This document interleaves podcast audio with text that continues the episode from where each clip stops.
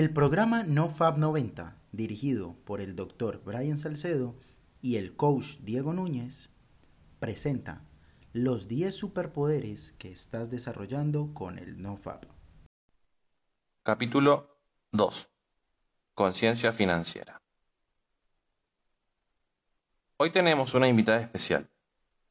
Una persona exitosa, llena de amor, bastante hermosa. Le vamos a dejar sus redes sociales para que puedan verla y seguirla. Una persona que está al mando, que nos ha, hecho crecer este programa en muchos aspectos. Esa persona increíble es Delia Martínez, también conocida como Nicole Style, una persona que está alcanzando el éxito en muchas áreas de su vida, sobre todo en el área financiera. Así que con ustedes les presento a Nicole. Hola Diego, ¿cómo estás? Muchas gracias por la presentación. Bueno, el tema que nos aboca el día de hoy es la conciencia financiera, algo que todo el mundo habla, pero muchos, muy pocos saben de qué se trata. Yo no sé qué se te viene a vos a la cabeza cuando te dicen conciencia financiera. Quiero que me des tu respuesta honesta para dar pie a este podcast. Ok. A ver. Lo primero que se me viene a la mente desde la conciencia financiera tiene que ver, primero, lo primero principal es como, ¿cómo soy yo a nivel consciente con lo que tiene que ver con las finanzas y el dinero? Con eso me refiero específicamente a que conciencia significa cómo voy a gastar mi dinero, en qué lo voy a invertir, cómo lo voy a hacer, qué voy a poder vender para tener más y todas esas cosas. Generalmente creo que ahí puedo ver una limitación que tengo, quizás tenga, sea la limitación de otras personas también, y es que conciencia financiera significa como tener ordenado y saber ordenar la plata que tengo. Pues cuando pensé en eso, pensé que quizás no tenía mucha, o que quizás no tenía la que, la que yo realmente quería tener. Eso creo que es conciencia financiera. Tiene que ver un poco, pero yo creo que la conciencia tiene que ver con muchas áreas, como también la abundancia tiene que ver con muchas áreas, sobre todo lo principal, la relación que yo tengo con el dinero, pero para no irnos por las ramas y abocar este tema directamente al NoFap, que es el tema que nos ocupa, es no es casualidad que muchos de los chicos que llegan a los programas, llegan en estados anímicos muy bajos, vibrando muy bajo, eh, angustiados porque o no tienen trabajo o no llegan a fin de mes o porque le está yendo muy mal en sus respectivos laburos o en su familia no hay prosperidad y demás. Obviamente estas personas tienen ese común denominador porque claramente no están siendo sociables, no están saliendo al mundo a mostrarse. Yo considero que ya las personas por el hecho de existir somos abundantes en todo aspecto. Ya no tenemos como una abundancia infinita que está ahí para nosotros y solamente tenemos que salir a buscarla. Creo que al caer en el nofap, al encerrarse, al aislarse, te perdés por muchas cosas. Te perdés sobre todo el hecho de, de poder este, conectar con esa riqueza, de poder buscar oportunidades, de, de, ver que el mundo está girando afuera y vos estás ahí encerrado sin poder buscar ayuda. Eh, y por eso es como que no es casualidad que muchos de los chicos que han entrado en el proceso del NoFap y han llegado a 30, 40, 50 días, muchos de ellos han empezado emprendimientos, muchos han cambiado de trabajo, se han cambiado de distrito y no solamente han mejorado todas las áreas físicas y emocionales de su vida, sino también las financieras. Y esto está directamente ligado con la capacidad de merecer. El merecimiento tiene que ver mucho con el autoestima, con cómo me siento, con la relación que tengo con el dinero. Y el sentirse merecedor de toda esa abundancia, riqueza, también tiene que, está como totalmente ligado a lo que, a lo que quiero ser en el mundo. Y no solo, no solo en, en, no solo merecer en el área financiera, sino que merecer a nivel social, buenos amigos, una buena relación de pareja. Una linda chica. ¿Vieron esa típica chica que te encanta y, Justamente es eso, eh, es eso lo que pasa con el hombre. Ve una chica muy linda y la considera a veces inalcanzable. y la verdad que no es tan así. ¿Con qué? Con el Lamborghini. Claro, es algo Si muy que está muy lejos. No, pero yo te pregunto, Diego, si vos tuvieras la misma seguridad de que podés ir mañana a comprarte el Lamborghini de tus sueños, Así como la tenés de ir a hablar a la rubia más linda del lugar, de un lugar, si tuvieras la misma seguridad, ¿lo podrías hacer? Con el Lamborghini no, en estos momentos no. Bueno, pero ves, eso tiene que ver con limitantes. Pero Esas- es lo mismo, es al exactamente principio lo mismo. de mi jornada de, llamémosle de, de player o de seductor quizás, eh, también la rubia era inalcanzable. Bueno, Solo que te vas dando cuenta en el camino de que puedes conseguir. pero Y no es conseguir, es Bueno. merecer, como decir. Bueno, por Como que, ¿por qué esta rubia no puede salir conmigo? Si yo también soy bonito, yo también soy inteligente, también tengo esto. Pasa que en el tema financiero me parece que también eh, se va creciendo a poco. Creo que tu historia también lo debe haber demostrado. De hecho, siempre que veo un tipo multimillonario y cuenta su historia, como que, no, perdí todo mi dinero en algún punto de mi vida y después hice esto y lo recuperé y después lo perdí y ahora tengo todo esto. Y, creo que, que si vamos a hablar de merecer, yo soy de esas personas como muy pragmáticas, ¿no? Como que sistematiza todo.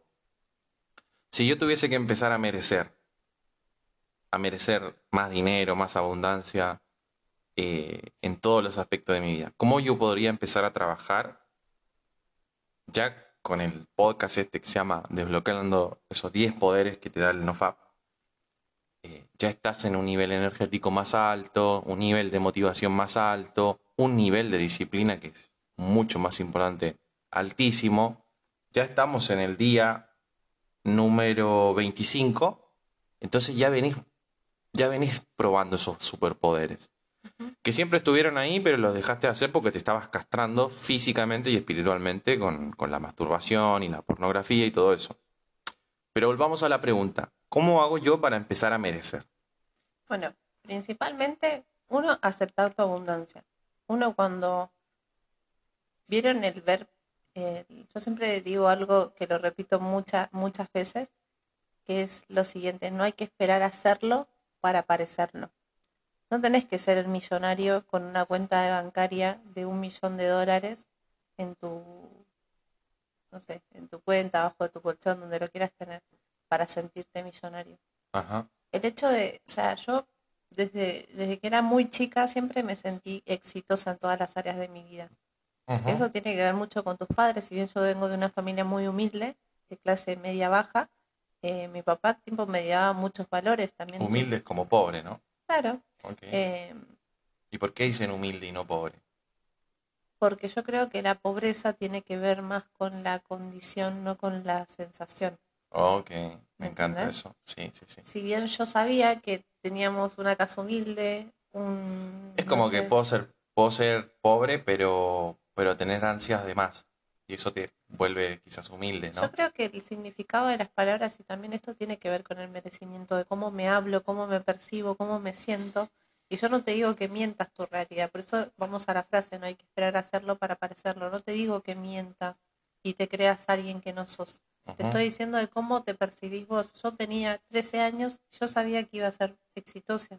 Ajá. Y yo miraba a mi alrededor y yo hacía que mi casa pareciera un hotel cinco estrellas y quizás era un dos por dos. Entonces, Claro. Siempre hacía que las cosas se vean mejor. De hecho, a veces muchas de las personas me dicen, mira, yo me tomo el mismo café que, que vos, en el mismo lugar, le saco la foto y no me queda igual. Ok. O yo agarro y me pongo tal cosa y, y exactamente la misma y no me queda igual. ¿Sabes qué, qué tiene que ver eso con nuestra salsa secreta? Con nuestra esencia de cómo nos percibimos, cómo queremos que el mundo nos vea, cómo Ajá. nos sentimos. Y eso tiene que ver un poco con el merecimiento de la abundancia. Por eso te digo, la sensación, o sea, mi realidad, mi contexto era humilde, pero yo me sentía que iba a ser grande, que iba a ser exitosa. De muy chica, de- me dedicara a lo que me dedicara. O sea, sé que, que, que fue cambiando a lo largo de los años, Ajá. eh, pero yo tenía como en claro que yo iba a salir adelante y eso fue así. Claro. O sea, y Como que ya estás predestinada. ¿Qué pasa cuando los chicos de NoFap empiezan a sentirse bien? Una de las primeras cosas que yo les digo, empiecen a hablarse bien. De Si lo interno. Desde el interno para afuera. Ajá. porque es como que todo lo que esté adentro tuyo es lo que se va a proyectar afuera de alguna manera. Claro, ¿sabes que me, me, mientras te escuchaba todo esto que decías, se me viene a la, a la cabeza el agradecimiento? Y se me viene a la cabeza porque yo creo que hasta cierto punto de mi vida he sido un tipo bastante mal agradecido. Siempre desde el ego, ¿no? O sea, como este proceso de ser niño y crecer como en carencia, te hace volverte como más, eh, el dinero no me importa. Cuando el dinero es algo importante, o sea, no puedes negar eso. O las mujeres me dan lo mismo, cuando no te dan lo mismo, si todos quieren tener una mujer al lado. Entonces, negarse eso es, es ser mal agradecido. Es que, Y- mira, te voy a decir algo y perdón que te interrumpa. Yo también estaba ahí, yo también era así. Eh, y Así ahora- como. Así como me, me estás contando, pero quiero ir como con los puntos y antes de, para cerrar esto que estabas diciendo, es como que nosotros nos percibimos como autosuficientes, como que no necesitamos de nadie, podemos hacer todo solos. Y la verdad que vos para venir a este plano terrenal necesitas a tu mamá. Tuvo nueve meses gestándote Y después amamantándote y cuidándote. y después te estuvieron cuidando y cuando creces necesitas de las demás personas que te perciban para poder tener una posición. Yo no digo, ojo, yo no digo que vos tenés que ser el producto de tu contexto, o sea, que las personas definan quién sos. Para marketing y para la vida, para la vida cotidiana, para para encajar en el sistema muy proba- muy probablemente te tiene que importar lo que dicen los demás. Pero de adentro para afuera, o sea, al revés sería, perdón, de afuera para adentro, no. De Sí. afuera para adentro vos tenés que saber quién sos. Claro. Y el saber quién sos tiene que ver con todas las áreas de vida, porque ahí ya tenés como ciertas estructuras en donde no te pasás. Por ejemplo, yo soy Delia Martínez, me considero una persona exitosa financieramente. Eso, esa es mi creencia. Entonces yo voy a proyectar eso. Entonces, ¿qué le- ¿cuáles son los pasos a seguir? Uno, percibirse como una persona abundante, ¿no? Segundo, empezar a fijar metas. O sea, no saben lo que pasa, chicos, cuando uno no se fija metas. No, va pasando el tiempo y viste que estás en la lucha de trabajo, trabajo, trabajo, trabajo. No, y va sin sentido, y digamos. nunca ves resultado. ¿Y eso por qué? Porque no tenés una meta fija. Yo siempre cuento este ejemplo. En un, hace como tres años, yo ya estaba facturando muy bien en mi empresa de ropa. eh, y yo decía, pero yo quiero llegar a vender esto. Yo no me daba cuenta que yo iba a ganar según lo que yo determinara que iba a ganar. Me acuerdo que un día llego a la oficina, estaban todas las chicas que trabajan conmigo y las que están todavía se van a acordar de esto agarro, estaba en mi casa, hice un, un Word donde puse mes de noviembre, no sé, y puse el, la cifra de lo que se iba a facturar ese mes. Recién arrancaba el mes. Y voy y lo pego en la heladera de la cocina de la oficina, lo pego en, en- teníamos como unas pizarras para pinchar los papeles, y en otra puerta de otra oficina hice tres hojas. Lo cual las chicas me quedan mirando y me dicen, Delia, ¿y eso? Es lo que vamos a facturar este mes, les digo. Pero eso es casi, es, es un montón. No, no, es que sí, vamos a facturar eso. Bueno, termina noviembre. No llegamos a la cifra esa, pero faltaban, creo, 100 mil pesos para llegar a esa cifra. Pero mirá la importancia de los planes, las metas y la determinación. Si Movés muy energía con eso. de esa energía. Si yo no hubiera puesto ese papel, muy probablemente la facturación hubiera sido igual que el mes anterior. Claro. Y al el segundo mes no solamente no facturamos más que ese número, sino el 40% más. Y esa Claro. historia yo siempre la cuento porque tiene que ver mucho con... Y, y tiene que ver un poco también con todo este podcast. De hecho, el capítulo que viene, elevación de estándares. Lo que hiciste fue elevar tus estándares. exactamente. Y el otro, después tenemos capítulos sobre autodisciplina. Este podcast es una locura a nivel de crecimiento personal. ¿Sabes qué te iba a decir justamente cuando estabas hablando de eso? Que mm, ir desbloqueando estas cosas que, que te hacen alcanzar más niveles tiene que ver con justamente con lo que decías de tengo un plan, tengo una meta, o sea, súper importante. Y me hace acordar al libro de Víctor Frankl em, que se llama, creo que el- La vida en busca de sentido o algo por el El estilo. hombre en busca de sentido. El hombre en busca de sentido. Y, y justamente lo que descubre Víctor Frankl en el campo de concentración es que las personas que no tenían una meta o un objetivo, un plan, morían. Morían o por balas, o morían de hambre, o morían por desmotivación. Y cuenta ahí de forma muy cruda cuando él se daba cuenta cuando la persona ya perdía toda esperanza en su vida. Exactamente. Cuando perdés la esperanza, automáticamente te estás muriendo. Es que Y, ¿sabes y lo que está comprobado científicamente que las personas muy adultas que pasaron mucho tiempo con alguna pareja y cuando se mueren, ellos también pierden ese, ese gusto a la vida. Claro. Y es algo que no nos puede pasar. Exactamente, y, y te voy a decir esto, Diego, eh, esto está totalmente ligado con, con las ganas, con las ideas, con el propósito. Un propósito, las ganas y las ideas sin un plan no son nada. Claro. Y sobre todo en el hombre, el hombre es un, es un, es un ser de objetivos. O sea, el hombre consigue algo y como que se siente bien. Claro. Entonces, conociendo esa naturaleza, hay que usarla a favor, así como las mujeres tienen otro tipo de naturaleza.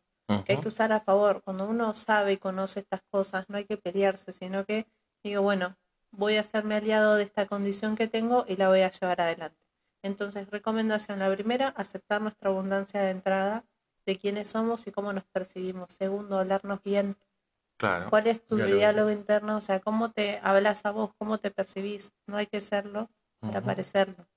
Tercero, plan, hoja, papel, siempre hoja, papel. Yo siempre los recomiendo hoja, papel porque yo las cosas más grandes de mi vida las he anotado en una agenda que el día de hoy la tengo y ahí yo describía con lujo de detalle cómo iba a ser mi empresa. Es que el ¿Cuántas proceso cognitivo de, de escribir es, es importante. Ese Bueno. se llama reconstrucción lingüística, cuánto iba a ganar, cómo iba a ser, qué tenía que hacer, cómo lo, todo, detalles, cómo se iba a subir, todo, todo, todo exclusivamente.